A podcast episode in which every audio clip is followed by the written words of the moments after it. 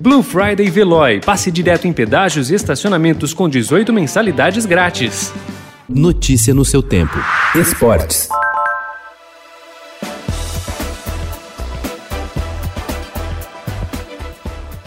Fernando Diniz merece celebrar a liderança do Campeonato Brasileiro. Um dos técnicos há mais tempo no cargo no país, ontem ele comandou São Paulo na vitória por 3 a 0 em cima do Goiás, em Goiânia, e viu o clube chegar aos 44 pontos na tabela, dois a mais que o vice-líder Atlético Mineiro, com um jogo a menos. Diniz sempre viveu sob olhares de desconfiança da torcida e de parte da própria diretoria. Apoiado quase que exclusivamente pelo diretor Raí, o treinador colhe os frutos do seu trabalho, que várias vezes na temporada esteve a ponto de ser interrompido por uma demissão.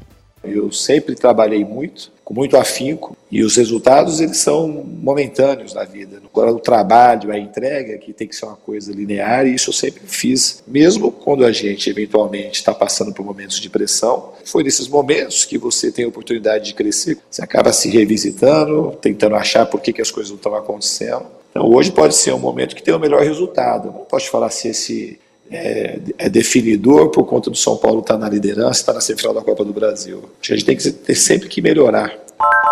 O Campeonato Brasileiro terá jogos no dia seguinte ao Natal desse ano. A CBF confirmou que a 27ª rodada vai ser realizada nos dias 26 e 27 de dezembro. A rodada será aberta no dia 26, cai num sábado, com cinco partidas. Depois, o campeonato vai ter uma pausa por 10 dias e será retomado no dia 6 de janeiro. Mas nem todos os clubes vão desfrutar desse descanso. No dia 30 de dezembro, véspera de Ano Novo, estão agendados os jogos de volta das semifinais da Copa do Brasil. América de Minas contra o Palmeiras em Belo Horizonte e São Paulo e Grêmio no Morumbi. Os jogos de ida serão uma semana antes, no dia 23. Estudo inédito realizado sobre a mudança de treinadores em times de futebol nas principais ligas do mundo apontou o Brasil como líder no quesito. Entre 2003 e 2018 foram 594 trocas de técnicos na elite do Campeonato Brasileiro, uma média de 37 mudanças por temporada, contando os interinos. São, em média, quase 10 trocas a mais do que ocorre na primeira e na segunda divisões da Espanha, que aparecem em segundo no ranking. Mesmo sem contar os interinos, o Brasileirão continua na frente de todos os outros campeonatos, com uma média de quase 29 mudanças por ano.